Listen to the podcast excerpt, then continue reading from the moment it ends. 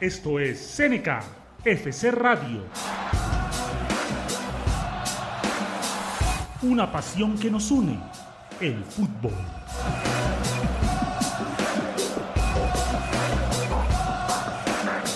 Con Valentina Lugo, Laura Vanegas, Camilo Ramírez. Conduce Alexander Amezquita. Esto es Seneca FC Radio. Bienvenido.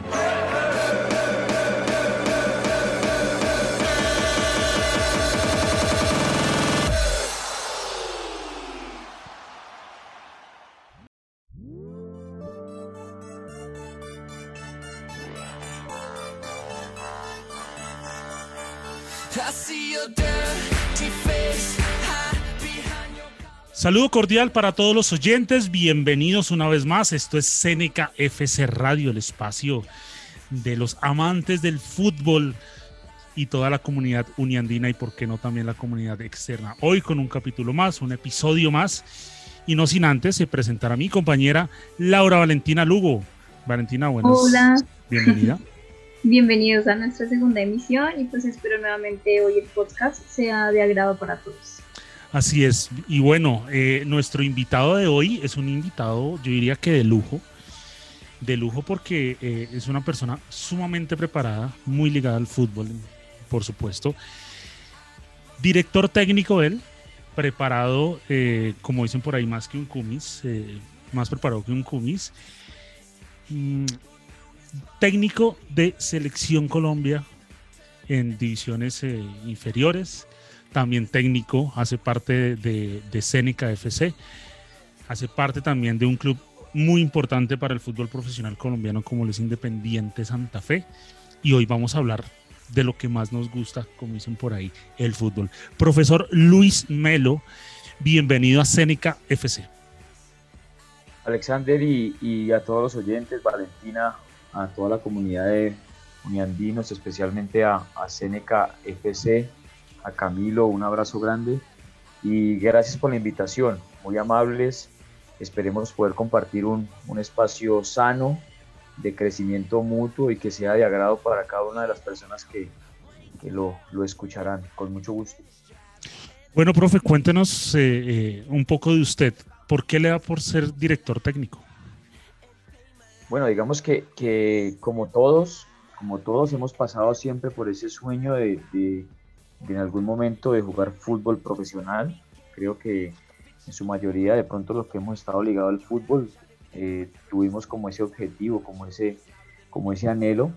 Llega un momento en que, en que mi carrera no llegó hasta cierto punto, más o menos por ahí hasta una primera C en Bogotá. Yo soy oriundo de la ciudad de Cali. A los 12 años eh, eh, me vengo para la ciudad de Bogotá. Mis padres en su momento se separan y yo me vengo con mi padre hoy eh, pues que ya no está con nosotros. Eh, y bueno, sigo, continúo acá con mis estudios de bachillerato, siguiendo jugando fútbol, buscando el sueño y, digamos que en ese orden de ideas no se da la posibilidad, no porque, sino porque había gente mejor que yo, pienso yo, y el tiempo dio la razón. Muchos de los compañeros jugaron fútbol profesional por 10, 15 años y de pronto no era lo que me tocaba más. Sin embargo, yo siempre quise estar ligado al deporte, especialmente el fútbol, que es, es lo que yo más quiero, mi pasión. Todos los días pues hago esto desde que me levanto hasta que estoy acostándome, siempre es con el tema del fútbol.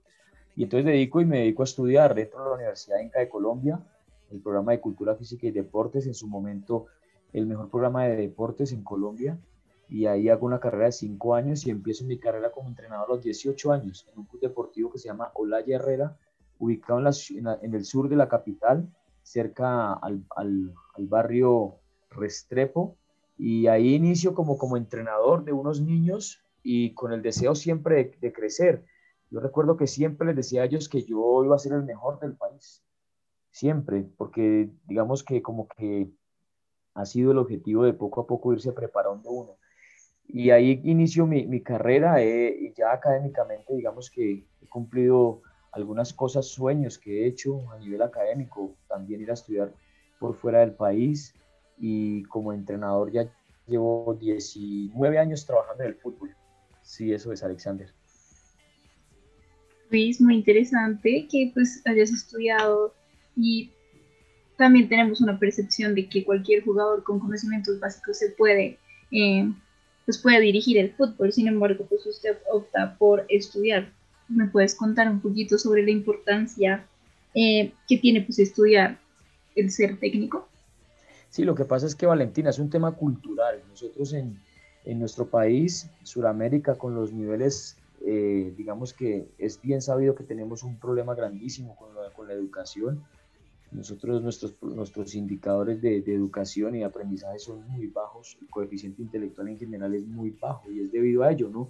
Es un problema cultural. Digamos que vivimos en una sociedad donde todos somos todo, pero no somos nada. Hoy en día todos somos virólogos, todos somos, hablamos de política, todos hablamos de, de, no sé, de medicina, hablamos de fútbol, de deporte, pero porque yo creo que somos un poco atrevidos como sociedad. Yo pienso que uno, uno no debería hablar de lo que uno no sabe.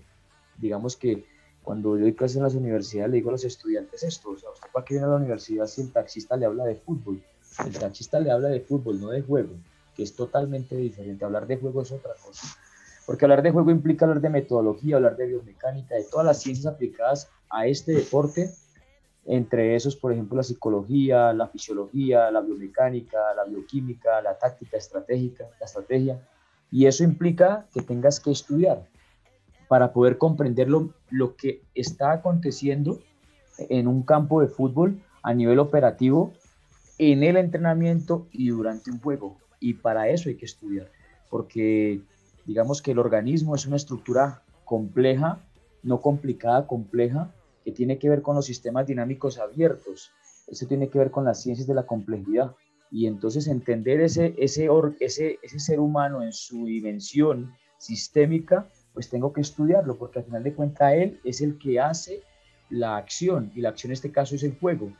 Entonces, para ello, comprender todas las dinámicas de relación necesita que tengas una preparación profunda, continua, detallada, eh, y después apoyarte en tu equipo de trabajo para poder hacer un trabajo de calidad. Eso le iba a preguntar, profe, ¿qué tan importante es la elección del equipo de trabajo o del cuerpo técnico, en este caso el asistente, el preparador de arqueros, el médico, el fisioterapeuta? Es fundamental, Alexander, porque digamos que el entrenador hoy en día es un gestor, es un gestor de, eh, de emociones, es una persona que, que, debe saber administrar toda la información que le llega. Nosotros vivimos en la sociedad del, del, del, del data, del dato, del, del, número, de lo cuántico. Vivimos rodeados de una cantidad de números por todos lados, son solo estadísticas y el deporte no es ajeno a ello. Y si no hay una, un equipo de trabajo que le pueda ayudar a por lo menos saber interpretar lo que está pasando, lo que sucede eh, antes, durante y después de, de, cada proceso de entrenamiento es difícil. Deben ser personas muy cercanas a uno, amigos, amigos, pero amigos con capacidad. Amigos que tengan la posibilidad y el, deseo de crecer, que tengan una visión crítica, profesional de lo que está pasando, que tengan el carácter para defender una postura, que tengan la posibilidad de, de, de ser eh, una torre, una parte de la construcción, porque es mucho, es mucho el trabajo que hay dentro de un equipo de, de fútbol y entre más cercano al alto rendimiento, es bastante, bastante la información que se debe tener. Eh, miremos, por ejemplo, el caso de la selección Colombia Mayores. El profe Queiroz trabaja con 16 personas al lado. O sea, es, y eso que ahí falta gente para trabajar. Son dos médicos, dos fisioterapeutas, dos utileros, cuatro analistas de rendimiento, tres ayudantes de campo, un preparador físico, eh, trabaja con, con un, la persona que es el delegado de la, de la el, de comunicación, y cada persona es fundamental porque el profe no podría solo. Entonces lo que hace es ese equipo de trabajo gestiona esa información, él es el que toma la decisión pero él toma la decisión de acuerdo a la calidad de información que le va dando cada uno de sus ayudantes.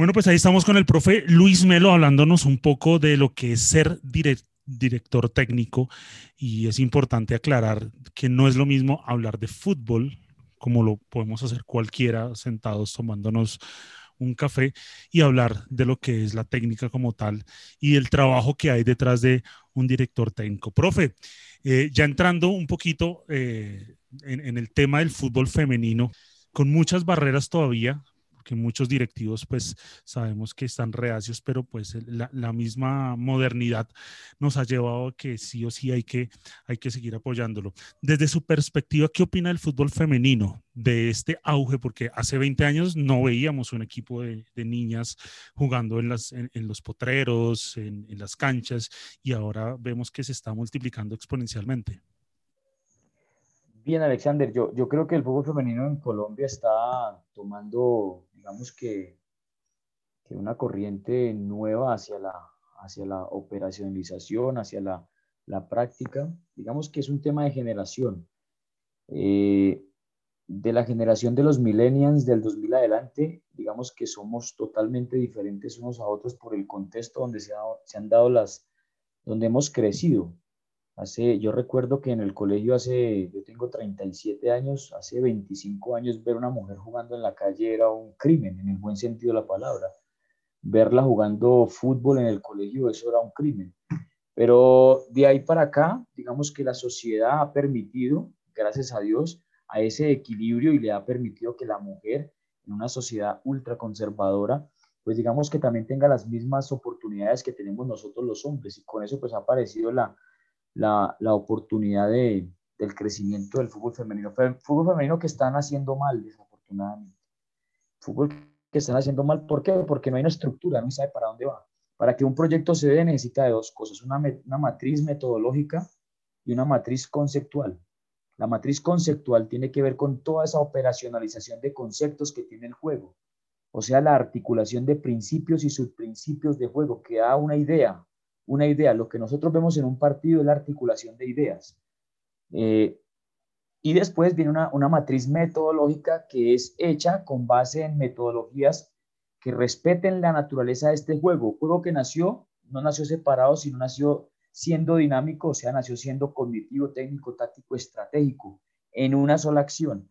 Esas dos, esas dos matrices hacen que el proyecto tenga un norte donde seguir. Si yo no sé para dónde voy, pues me pierdo. Yo salgo aquí a las 170 y cojo un Transmilenio cualquiera y me pierdo porque no sé para dónde voy. Lo que perdí fue espacio y perdí tiempo. Eso está pasando con el fútbol femenino, no se sabe para dónde va. Es un torneo muy corto, los clubes son muy pocos y hay otro principal problema y es que hay pocas personas capacitadas, especializadas para orientar los procesos en el fútbol femenino.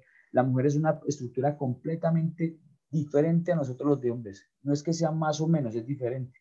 Fisiológicamente es diferente, la mujer latina es diferente, la mujer tiene unos ciclos en su, en su mes de, estabilidad emocional, que todo eso hay que tenerlo en cuenta. Eh, el solo hecho de que tenga su forma a nivel morfológica de sus caderas anchas, de que tienda a ser un poquitico a que se suba de peso, de que no sean como las europeas longilíneas, eso es cuestión de ellas. Nosotros tenemos que tener en cuenta eso, en cuenta ello y para eso es lo que estoy hablando de la matriz conceptual y la matriz metodológica para, para potencializar lo que tenemos. Entonces yo creo que, que ahorita es el momento de que, de que haya una buena estructura organizativa y después que haya una buena estructura desde la capacidad del entrenador de saber orientar el proceso, porque no es fácil. Parece que es fácil. Desafortunadamente, la, nuestra profesión, todo el mundo, como lo decía ahorita, entonces el señor de la esquina va y entrena a los niños. El señor de la ferretería va y entrena a los niños. Pero porque eso, digamos que eso es parte de la cultura, es una cultura muy pobre. O sea, yo piense que yo, que no sé de medicina, vaya a operar a otra persona. Seguramente lo voy a matar. Entonces, eh, digamos que yo creo que el fútbol femenino debe está pasando por un momento bonito porque ellas, gracias a Dios, se han unido, pero si no hay el apoyo va a ser difícil que evolucione. Sí, totalmente de acuerdo, Luis. Pues con lo que está pasando, pues eh, entiendo con lo que dices, que pues no es un problema de, de que falten niñas para jugar, sino una estructura y que pues el país y pues toda la organización futbolera que existe eh, organice mejor, pues mejor los torneos y pues hasta los entrenadores. Pero más sin embargo yo creo que, orientar a las mujeres, digamos que es importante tener lo que anteriormente estoy mencionando para poder, digamos que hacer un trabajo de calidad, porque porque las mujeres son un, mundo diferente, los hombres somos diferentes. Eh, hay, un, hay un tema ahorita difícil que, que, pasa en nuestro país y en el mundo del deporte y, y es el tema, por ejemplo, de, del abuso a las mujeres. Eso todavía se ve mucho en el fútbol, en, el fútbol en general femenino. Eh, y también hay un exceso un exceso, digamos que eso también ha permitido que muchas niñas se vayan, y lo tengo que decir abiertamente, y, eso es un tema, y es el tema, por ejemplo, del, del lesbianismo. Esto también ha sido que, que, muchas niñas dejen de participar porque les da temor, les da temor eh, que no sean aceptadas siendo mujeres, o sea, que se les gustan los hombres, y eso lo he tenido que vivir como entrenador lejano, lo he tenido que ver, y muchas niñas con mucho talento sus padres no, no, no, las llevan, ¿no? Entonces el problema es un problema de fondo, de administración, de ejecución, de operacionalización, y esperemos que se le pueda dar el estatus el, que es para que pueda evolucionar, ¿no? Así es, profe Luis. Profe, una pregunta importante, ya pasando a, un tema que me imagino que para ustedes es un orgullo y es el poder hacer parte de una selección Colombia, de un cuerpo técnico de una selección Colombia.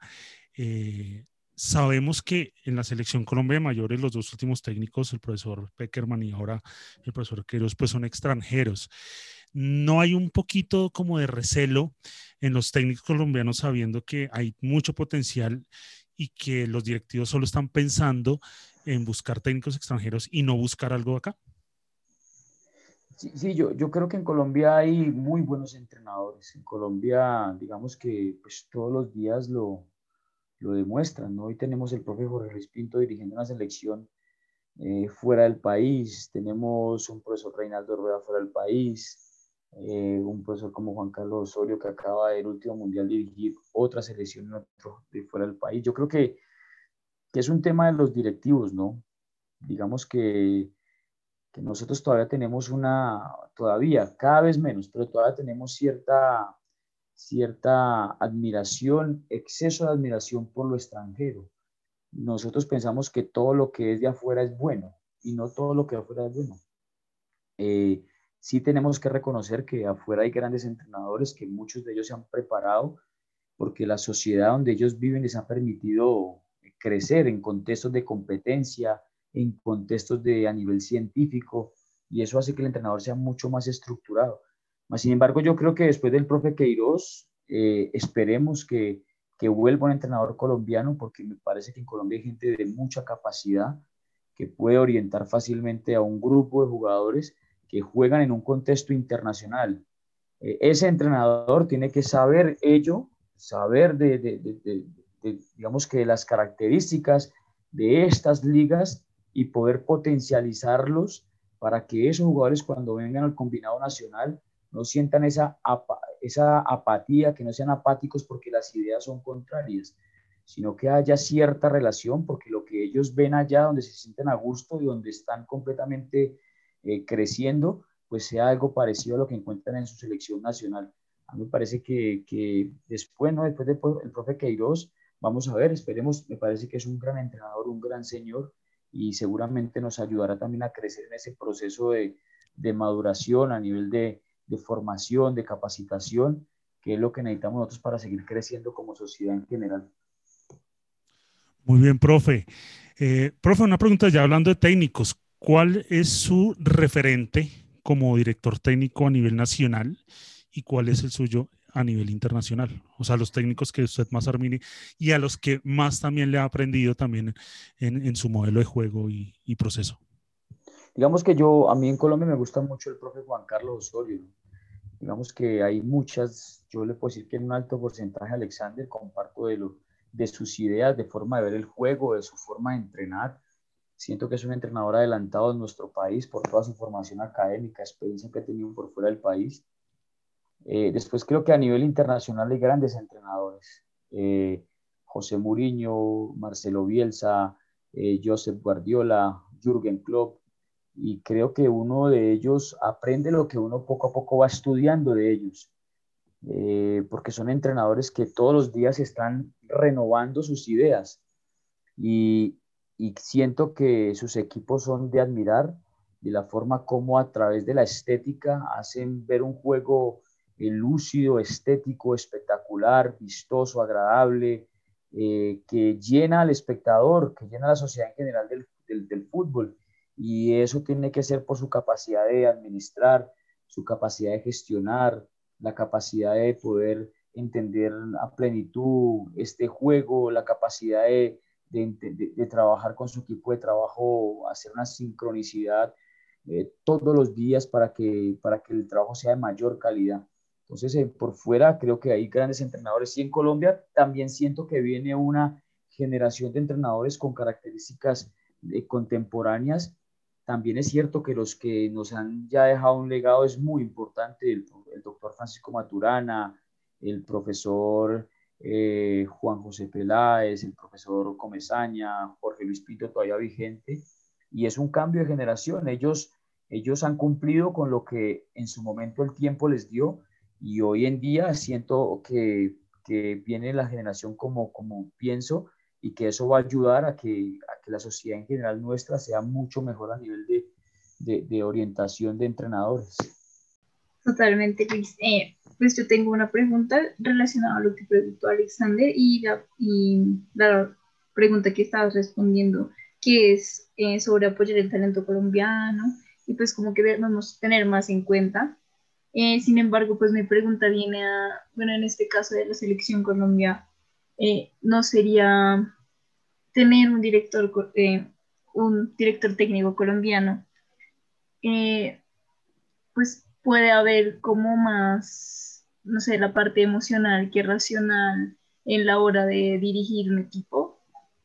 O sea, pues yo pregunto como la experiencia como, como que tienes de director técnico. Sí, yo, yo, creo que el colombiano tiene mucha capacidad.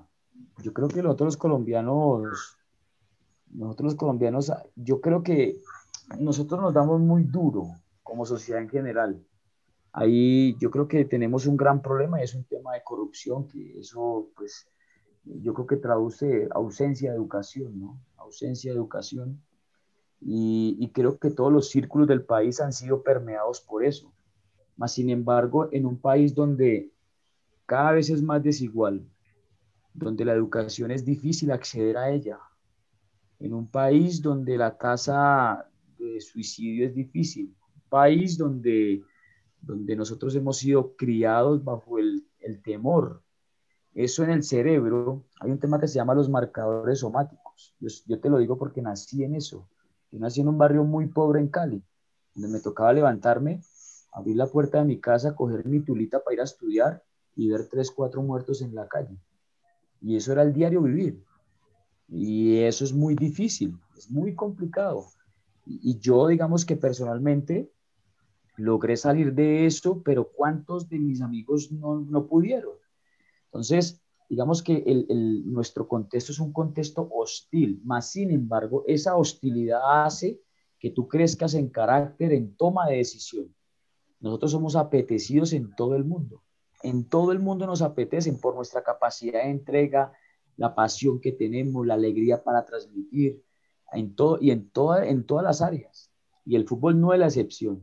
Entonces, eh, digamos que yo creo que como entrenadores colombianos tenemos la capacidad de, de poder tomar decisiones y bueno, digamos que, que, que, es un juego de riesgo como la vida. En algunas aciertas, en otras no. Lo bueno de todo es que al final tengas la posibilidad de poder defender tu idea con carácter y con criterio, porque siento que eso es importante en cualquier ser humano, tenga la, nacion la nacionalidad que tenga y nosotros colombianos somos, creo yo, que, que tenemos la capacidad.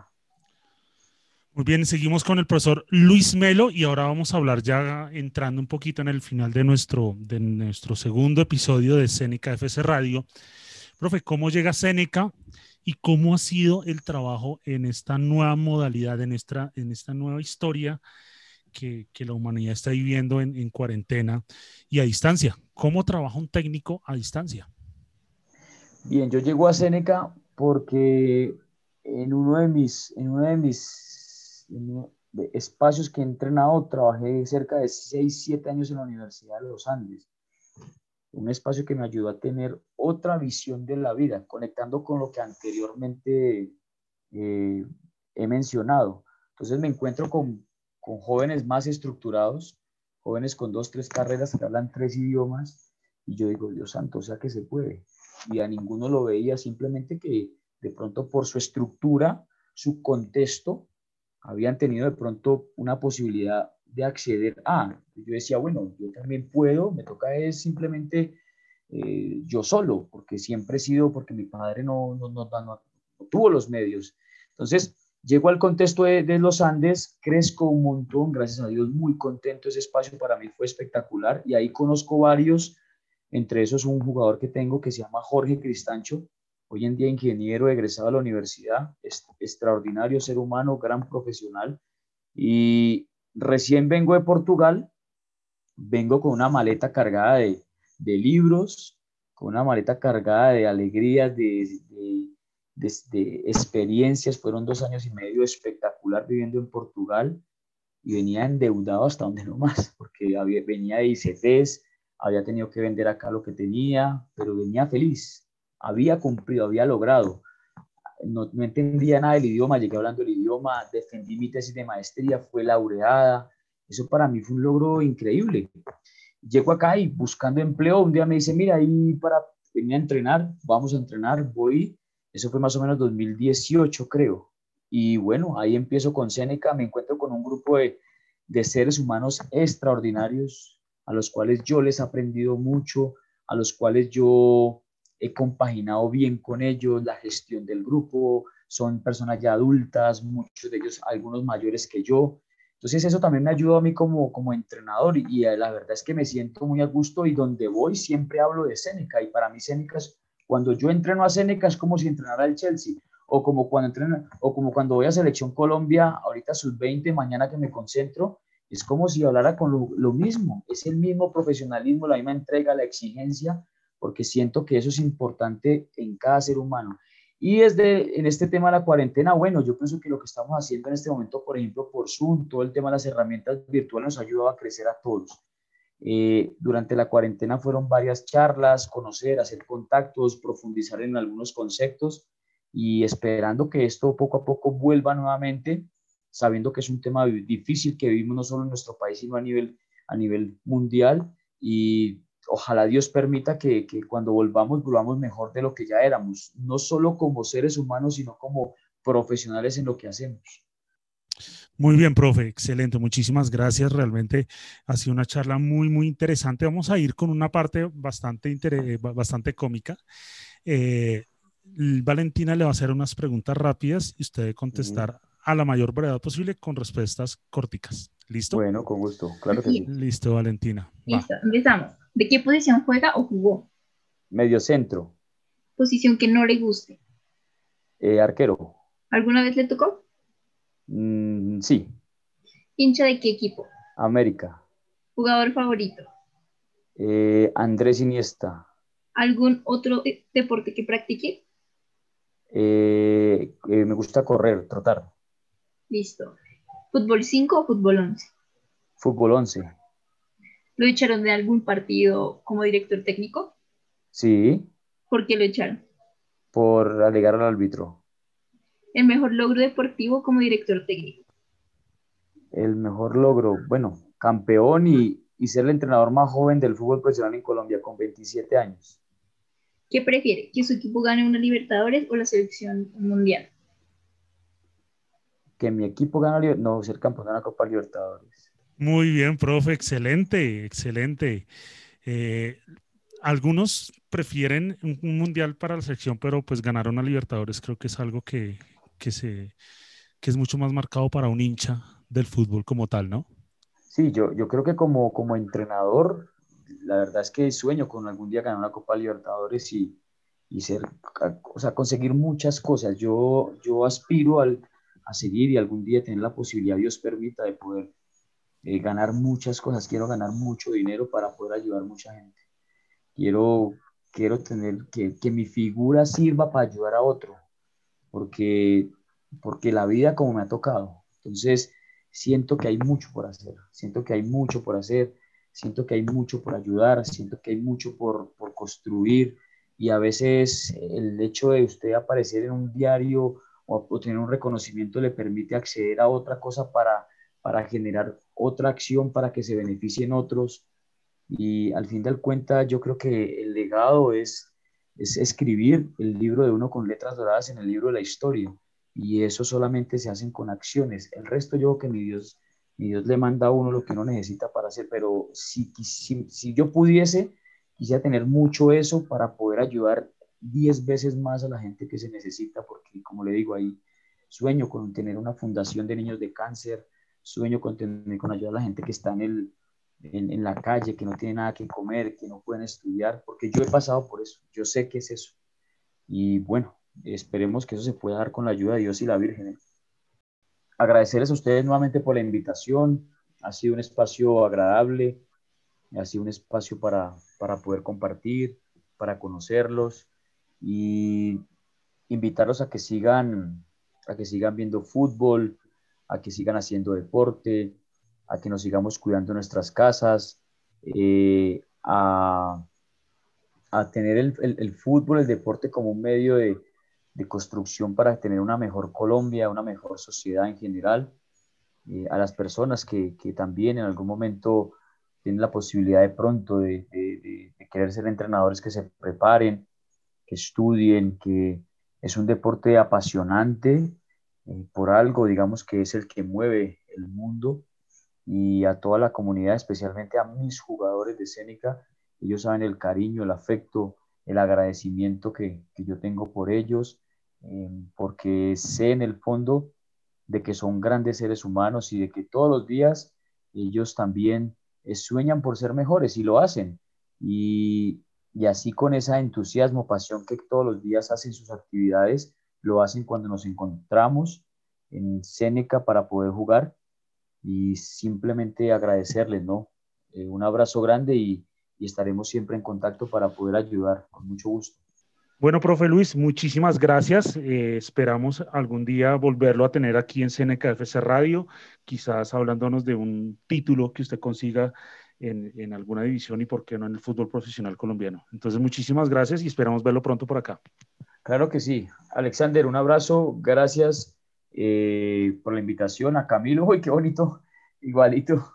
Qué bacano, Camilo. Felicitaciones, que lo disfrute a Valentina también un abrazo y claro que sí, en cuanto podamos ayudar, ahí estaremos y, Dios permita que, en algún momento podamos hacerlo de forma presencial. Dios los bendiga y un abrazo grande. Valentina, muchísimas gracias. Nos vemos en la próxima misión. Listo, muchísimas gracias, Alexander y Luis, y a todos por acompañarnos hasta el final. Y esperamos con la próxima edición eh, con otro invitado muy importante en CNKFC. Y recuerden dejarnos su opinión en este, de este episodio en nuestras redes sociales, Instagram como Club Seneca FC y Facebook como Seneca FC. Esto fue Seneca FC Radio. Nos vemos en una próxima emisión. Chao, chao.